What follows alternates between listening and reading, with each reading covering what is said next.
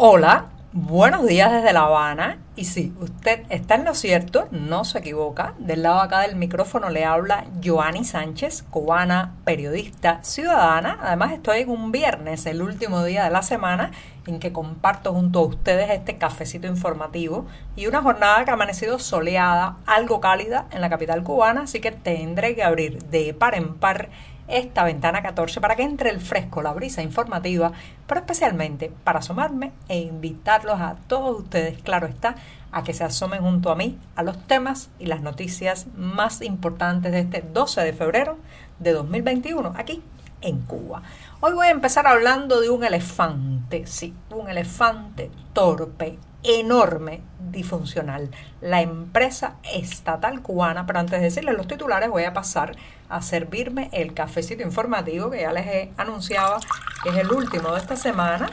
Después tendremos una pausa de sábado y domingo, así que ya servido lo dejo refrescar y mientras tanto les comento los titulares de este viernes. Ya les adelantaba que en un primer momento iba a hablar de la empresa estatal cubana el elefante en la habitación, un elefante renqueante,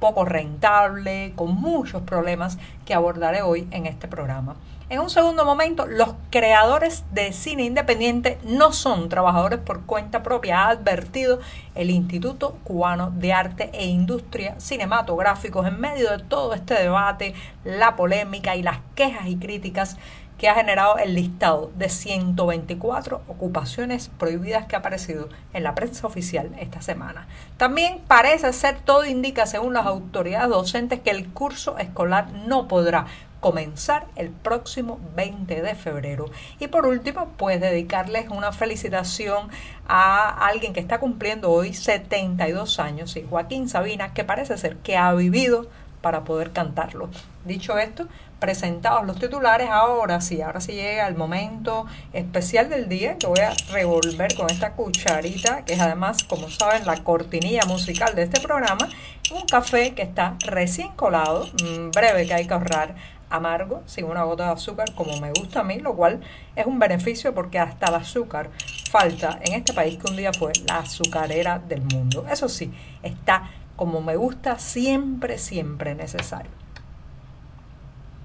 Después de este primer sorbito, un buchito largo, la semana editorial ha estado bien, bien dinámica en la redacción del diario digital 14medio.com y justamente los iba a invitar a que pasen por nuestras páginas y allí podrán ampliar muchos de estos temas y la mayoría de estas noticias. Y hablando de noticias, hoy la prensa oficial cubana pues tiene varios eh, reportajes, varias notas informativas sobre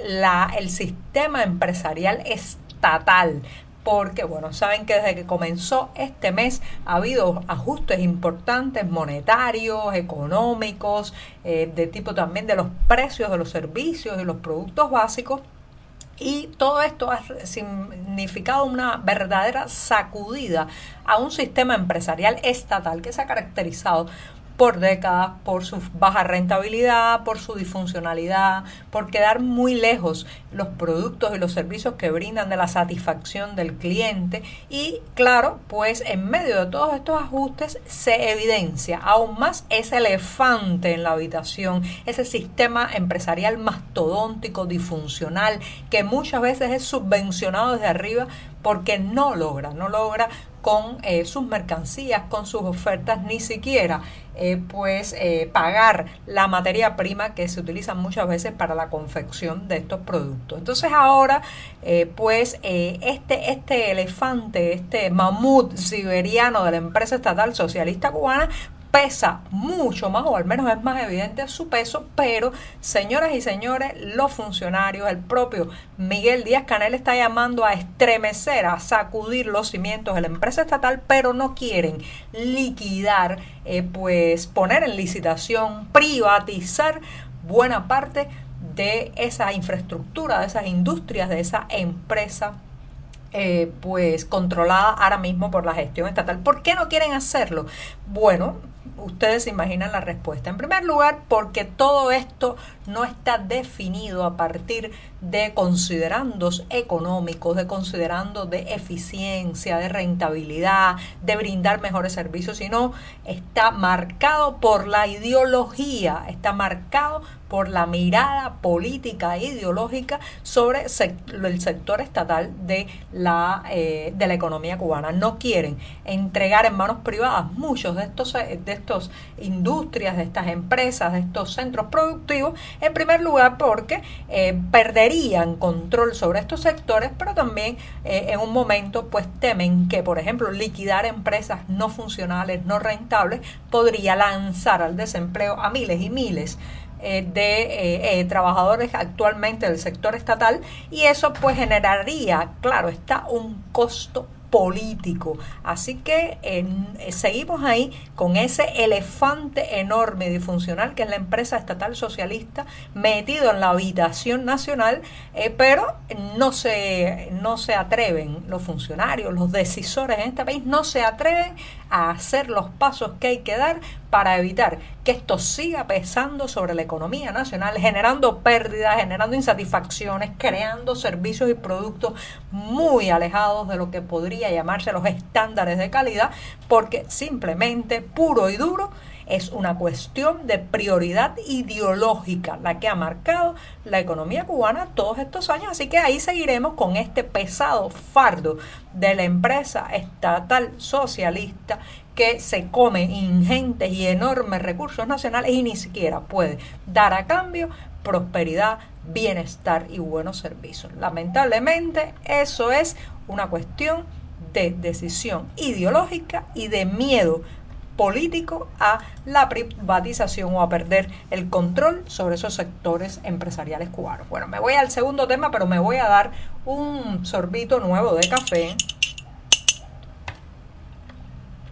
Porque es viernes, hay que tomar mucho cafecito para poder seguir en esta, en esta jornada informativa después de varios días muy intensos. Y justamente me voy a uno de los temas que ha mantenido en vilo las redacciones periodísticas independientes de toda Cuba y tiene que ver con la dichosa lista. Eh, dichosa, claro, con ironía, porque es más bien fatídica lista de 124 ocupaciones y actividades prohibidas para el ejercicio privado en manos particulares en el sector que el oficialismo llama por cuenta propia o cuenta propismo. Ya saben, ayer hablábamos largamente en este programa del impacto que está teniendo esto, eh, este listado donde eh, pues queda prohibido, por ejemplo, esto que yo estoy haciendo, que es el ejercicio privado, independiente, particular del periodismo, también quedaba regulado en la producción cinematográfica. Pues entonces los cineastas independientes pusieron el grito en el cielo como deben y deberían haber hecho y ha salido una nota poco después del Instituto Cubano de Arte e Industria Cinematográficos, este que intenta monopolizar la producción cinematográfica en este país, afortunadamente, afortunadamente, con los avances tecnológicos, con una mirada más amplia, más independiente, más autónoma eh, por parte de los cineastas en los últimos años, pues se ha desarrollado un eh, vibrante, llamémoslo así, un vibrante movimiento de cine independiente que ahora el oficialismo intenta controlar, intenta ponerle límites. Entonces el ICAI ha dicho que no, que no se puede leer este tema de la, de la prohibición de las dichosas 124 ocupaciones eh, vetadas, no se puede leer igual para el tema de la producción cinematográfica porque los creadores de cine no son cuentapropistas, son considerados artistas y se rigen por el decreto ley 373. Usted lee esto o lee la declaración del ICAI y no, no entiende mucho, pero bueno, fue un paso atrás, fue que cuando publicaron la anterior lista, en la lista de los 124, no eh, consultaron previamente con las autoridades del ICAI o qué. Bueno, el asunto es que sí, los productores de cine, los cineastas, son considerados artistas, pero tienen que pasar por un filtro institucional, eh, institucional perdón, para recibir el beneplácito, para recibir la autorización a ser cineasta. Por tanto, es más o menos lo mismo. No son cuentapropistas, no están vistos como una ocupación económica dentro del listado del sector privado, pero para ejercer como cineastas independientes tienen que ser aceptados por la institución. O sea, esto es como la serpiente que se muerde la cola, porque si usted es un cineasta incómodo, si usted tiene una película incómoda que está produciendo, si usted está haciendo un audiovisual que al oficialismo no le gusta, no le van a dar la autorización, sea a comportarse como artista independiente o a ser eh, productor por cuenta propia, de manera que es más o menos lo mismo y en los próximos días vamos a ver a muchos otros sectores eh, pues quejándose, elevando la voz, emplazando a los que han confeccionado esta lista de 124 ocupaciones prohibidas. Bueno, me voy rápidamente ya a la tercera noticia. El curso escolar, señoras y señores, las actividades docentes no podrán empezar el próximo 20 de febrero como estaba planificado porque la situación epidemiológica en este país se ha complicado muchísimo. Los números eh, pues están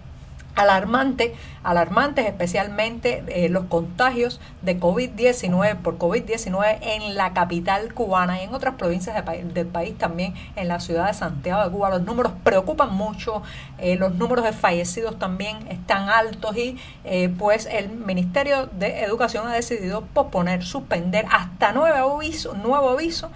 el inicio del curso escolar que estaba planificado para el próximo 20 de febrero, con todo lo que esto trae, pérdida de conocimiento, más recarga para los eh, eh, padres que tienen que quedarse con los hijos en casa, pero también, también con la pérdida de control ideológico del gobierno sobre los alumnos. Esto ya lo hemos conversado aquí y lo reitero otra vez y me voy, me voy en este viernes me voy a ir con algo de música porque hoy está cumpliendo 72 años Joaquín Sabina, un cantautor español muy conocido en la isla, muy seguido, y me voy a ir justamente ya despidiendo de este programa con eh, algunas frases de uno de sus últimos temas que se llama Viví para cantarlo. Está cumpliendo 72 años Joaquín Sabina, así que parece que sí, que ha vivido para cantarlo. Y dice así, el tren de ayer se aleja, el tiempo pasa, la vida alrededor ya no es tan mía. Desde el observatorio de mi casa, la fiesta